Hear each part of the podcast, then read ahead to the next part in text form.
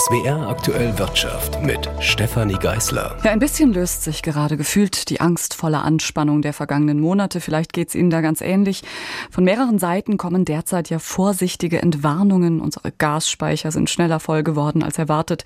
Gestern hat das IFO-Institut gemeldet, dass die Unternehmen wieder ein bisschen optimistischer in die Zukunft blicken und heute dann die Zahl des Tages. Das Bruttoinlandsprodukt ist über den Sommer stärker gewachsen als gedacht, um 0,4 statt nur um 0,3 Prozent. Der Hauptgrund der private Konsum, der um einen Prozentpunkt zugelegt hat. Darüber konnte ich sprechen mit dem Konsumforscher Rolf Bürkle. Herr Bürkle, wie kommt das denn jetzt? Konsum angestiegen trotz Inflation und Zukunftsängsten? Also für die Zunahme des privaten Konsums äh, in diesem Quartal sind zweierlei Faktoren verantwortlich. Auf der einen Seite ist der Konsum derzeit auf einem sehr niedrigen Niveau. Da ist es leichter zuzulegen, als noch weiter abzusinken. Auf der anderen Seite haben wir einen gewissen Nachholbedarf aufgrund der pandemiebedingten Lockdowns, was dann dazu geführt hat, dass insgesamt der private Verbrauch aktuell etwas zulegen konnte. Die Leute haben also Geld gespart und haben äh, über die Corona-Pandemie und hatten dann Lust, das einfach auszugeben. In welchen Bereichen wurde da am meisten, am, am spendierfreudigsten investiert?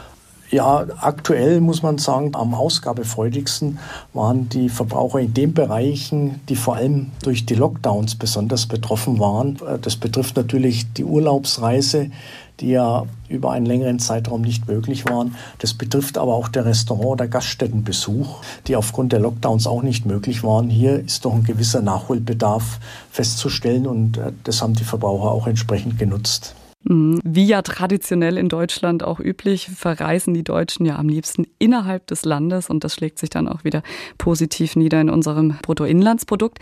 Jetzt mal rein psychologisch betrachtet, was den Konsum angeht, inwiefern spielen da dann auch die erwarteten Entlastungen eine Rolle? Was denken Sie? Also ist davon auszugehen, dass diese Entlastungen auch äh, zu einer Entlastung bei der Inflation führen, also dass die Inflation etwas rückläufig sein wird, obwohl sie noch relativ hoch bleiben wird. Und das erfahrungsgemäß fördert die Konsumfreude. In der Zukunft sozusagen. Meine These war jetzt eher, man weiß, es wird vielleicht nicht ganz so schlimm wie die ganze Zeit befürchtet und deswegen hält man nicht so viel Geld zurück und hat es jetzt in den vergangenen Wochen und Monaten dann doch eher ausgegeben. Ja, das hängt natürlich unmittelbar zusammen. Auch wenn ich erwarte, dass es zu Entlastungen kommt, dann werde ich natürlich schon auch im Hinblick auf diese Erwartungen vermutlich schon meine Ausgabefreude auch etwas steigern können, weil ich eine stärkere Planungssicherheit auch für die Zukunft habe. Vielleicht kurze Prognose fürs Weihnachtsgeschäft. Wie optimistisch sind Sie da? Weil das ist ja wirklich die wichtigste Zeit für die allermeisten Einzelhändler vor allem. Also für den Handel steht äh, nach unserer Einschätzung ein nicht einfaches Jahr vor der Haustür. Die Verbraucher sind derzeit sehr stark durch die hohen Preise in ihrer Kaufkraft eingeschränkt. Sie müssen teilweise finanzielle Mittel zurücklegen, um im Frühjahr ihre Energiepreisrechnung zu bezahlen. Und entsprechend stehen auch weniger Mittel zur Verfügung. Und in einer ähnlichen Umfrage haben wir kürzlich ermittelt, dass die Verbraucher in diesem Jahr etwa acht Prozent weniger für Weihnachtsgeschenke ausgeben wollen als im Vorjahr. Das ist weniger schlimm als noch ursprünglich befürchtet, aber dennoch ein gedämpftes Weihnachtsgeschäft. Sagt der Konsumforscher Rolf Bürkel, das Bruttoinlandsprodukt ist überraschend gewachsen. Eine wesentliche Rolle spielte dabei der private Konsum in Deutschland. Und da wir ja gerade mit Herrn Bürkel vom Teufel steigende Energiepreise gesprochen haben, für Baden-Württemberg liegen jetzt, was den Strompreis angeht, konkrete Zahlen vor. Ungefähr ein Drittel der Stromanbieter im Land hat für nächstes Jahr Preiserhöhungen angekündigt. Konkret heben 40 Versorger in Baden-Württemberg die Preise an, und zwar im Schnitt um fast 70 Prozent. Für eine Familie mit durchschnittlichem Stromverbrauch sind das Mehrkosten von knapp 900 Euro im Jahr. Zu den Anbietern, die ihre Preise erhöhen, gehört zum Beispiel die MVV Energie Mannheim. Der bundesweit drittgrößte Energieversorger NBW plant für Januar keine weitere Erhöhung beim Haushaltsstrom, allerdings wird Wärmestrom etwa für Wärmepumpen teurer.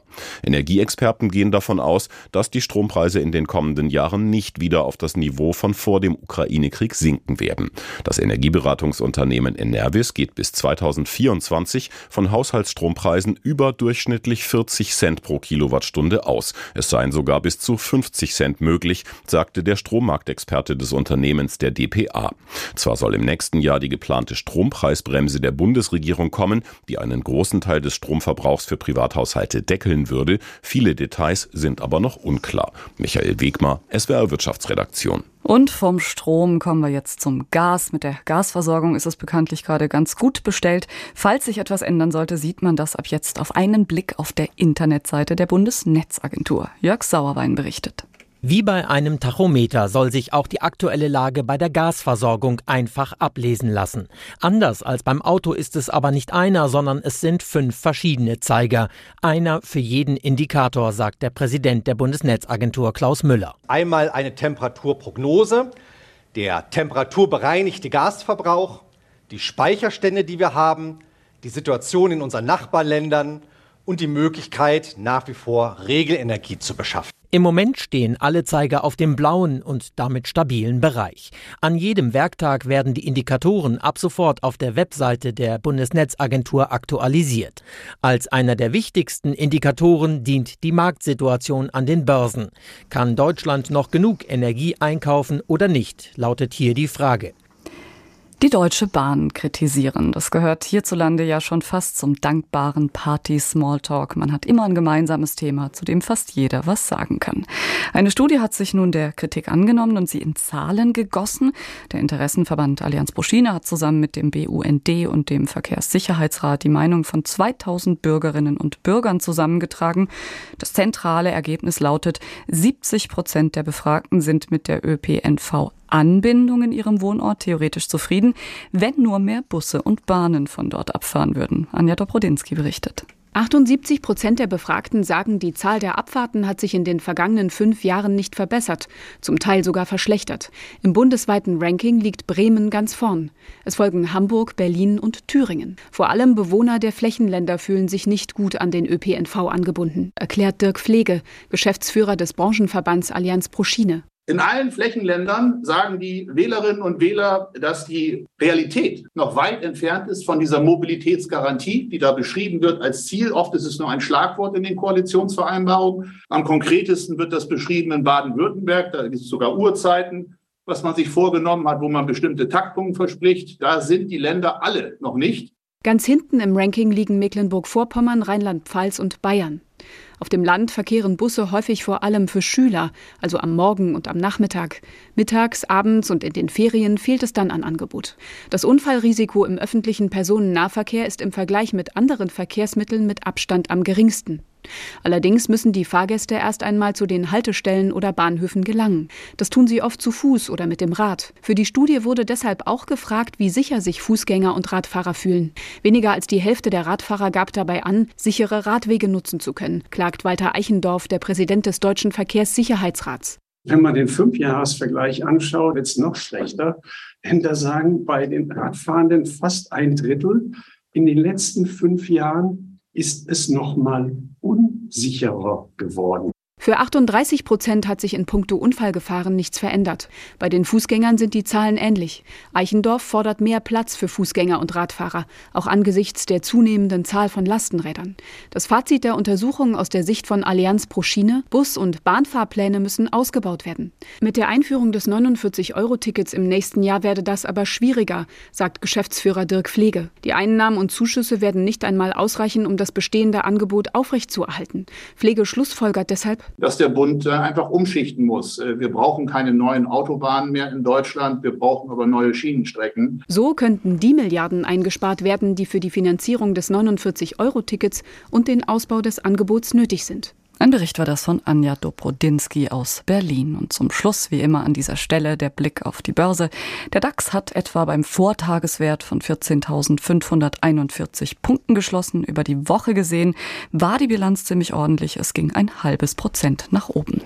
Ein Tagesausreißer nach unten ist im DAX der Sportartikelhersteller Adidas mit einem Minus von fast zwei Prozent.